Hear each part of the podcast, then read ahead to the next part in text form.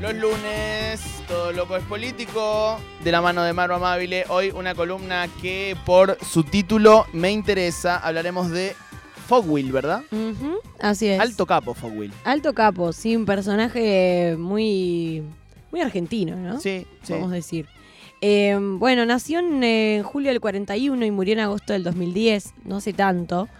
Eh, fue escritor, también trabajó mucho tiempo en publicidad, era sociólogo, contó que el chabón empezó a estudiar letras y eh, medio que salió corriendo y se cambió a sociología medio rápido. Y también fue docente. Eh, quizás su libro más conocido fue eh, Los Pichiciegos, que es una novela sobre la guerra de Malvinas. Eh, también parte como de esta cosa medio personaje que tiene. Él dijo que la escribió en como cuatro días, Sí. como aparentemente entre el 11 y el 17 de junio de 1982, ahí un par de días antes de que termine la guerra. Eh, y ah, según dijo, con bastante cocaína en sangre, ¿no? Fue como eh, con no sé cuánta cantidad de gramos. Él escribe esa novela, que es su primer novela, eh, se publica y no tiene en, en principio tanto éxito, después empieza a ser muy leída y muy reconocida. Es que estaba demasiado cerca de la fecha, o sea. Totalmente. Y leí que creo que se publicó primero en Brasil. Entiendo que quizás por cuestiones de la dictadura Os o... pichis ciegos. Los pichis ciegos. Os Igual pichis sé no ¿eh? videntes. Los pichis no videntes. Lo mismo también pasa con uno de sus cuentos más conocidos, que es Muchacha Punk, que tiene también eh, un libro que se llama así, que es una recopilación de cuentos, pero bueno, ya nos vamos a meter un poquito ahí. Eh, y me interesaba especialmente traer cómo se mezcla su carrera literaria con eh, su carrera como publicista, o su trabajo como publicista quizás. Em, bueno, estábamos hablando de, Muchacha Punk. Él eh, escribe ese cuento, también aparentemente lo escribe, como yo te digo, en una tarde. Está disponible en internet para leer, está muy bueno. Y mm, él lo presenta en un discurso, en un concurso, perdón, literario que eh, auspiciaba Coca-Cola. Cuestión, el chabón lo gana y eh, como que creo que el premio era publicar el, el cuento. Y él le pide a, Coca-Cola más plata. Bueno, el resultado fue que él termina publicando eh, un libro años después por su parte, o sea, evidentemente Coca-Cola no, no aceptó. Eh, y bueno, publica eh, eh, un libro que se llama Mu- eh, Muchacha Punk, que tiene ese cuento y otros más en el 92. Eh, ese cuento empieza con, en diciembre de 1978 hice el amor con una muchacha punk. Decir hice el amor es un decir, porque el amor ya estaba hecho antes de mi llegada a Londres y aquello que ella y yo hicimos, ese montón de cosas que hicimos, ella y yo, no eran el amor y ni siquiera me atrevería hoy a demostrarlo, eran un amor. Eran eso y solo eso eran. Lo que me interesa en esta historia es que la muchacha punk y yo nos acostamos juntos. Bueno, me, me- me interesan siempre lo- los, eh, los comienzos como tan fuertes. Mm. Eh, está, ya digo, en, en internet fácil.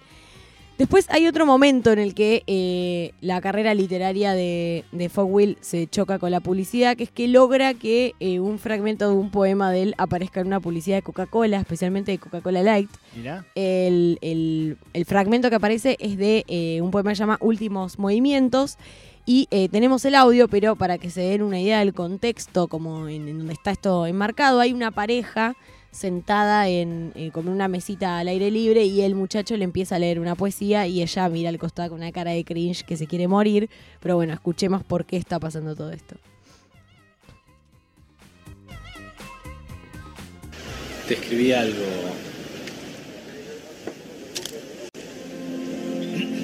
Tu amor es una lágrima con sabor a miel.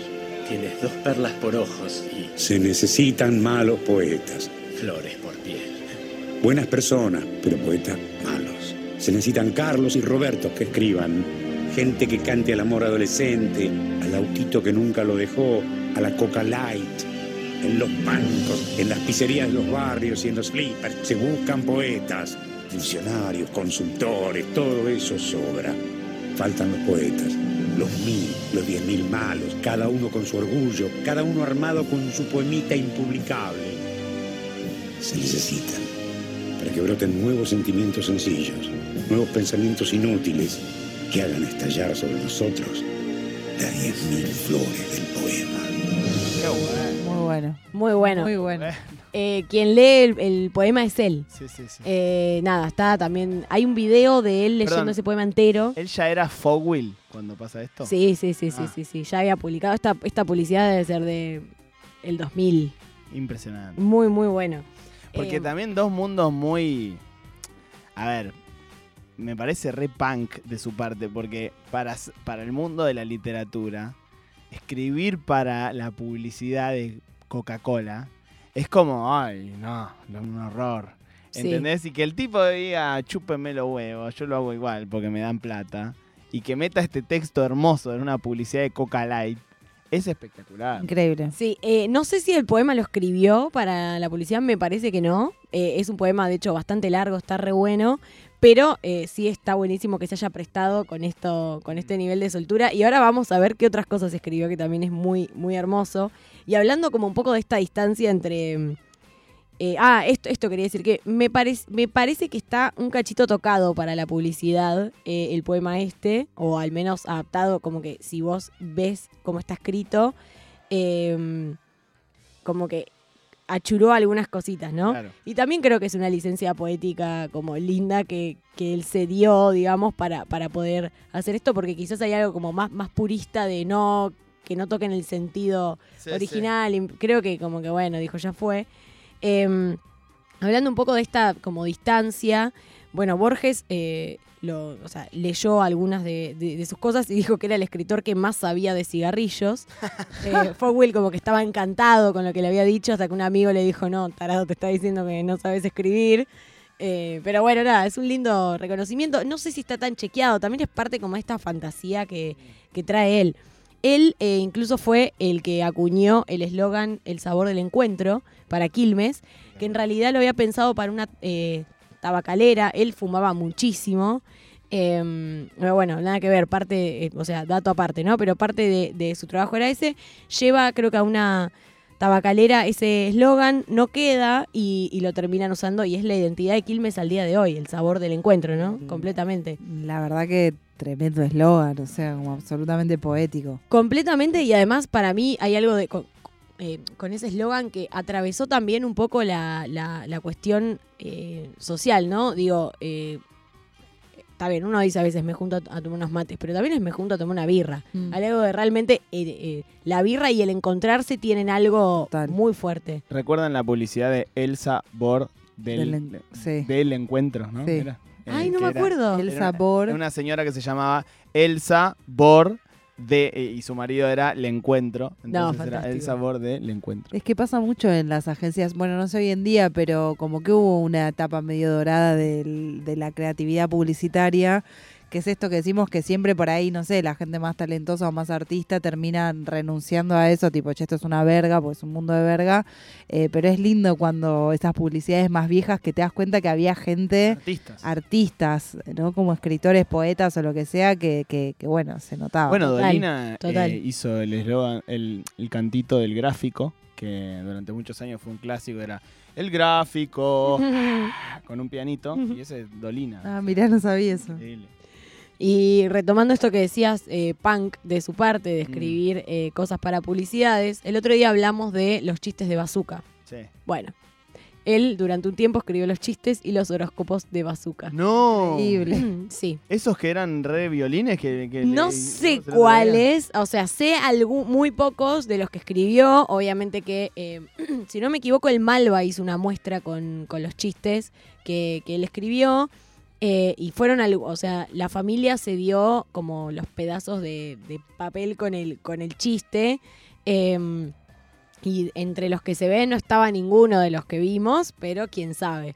Eh, de hecho, él No creo, para mí los que vimos eran un poco más a- hacia acá en el tiempo. es, es muy probable. Sí, sí, creo que fue en los 90 y no fue mucho tiempo, fueron un par de años. Hermoso.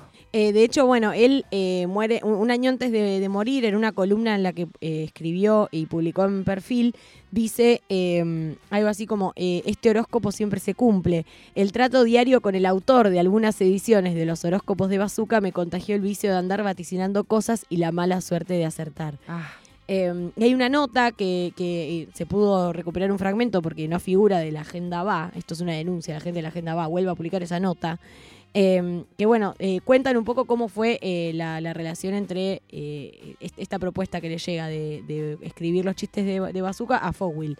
Eh, viene del responsable de, del negocio que es Ciani, perdón, Stani, que es golosinas Stani, quien fabrica ba- Bazooka, y fue a, principios de los 90. Aparentemente entre el 91 y el 92, Fogwill escribió, eh, escribió algo así como 100 viñetas, eh, tanto de la barra de Joe Bazooka como también de los horóscopos.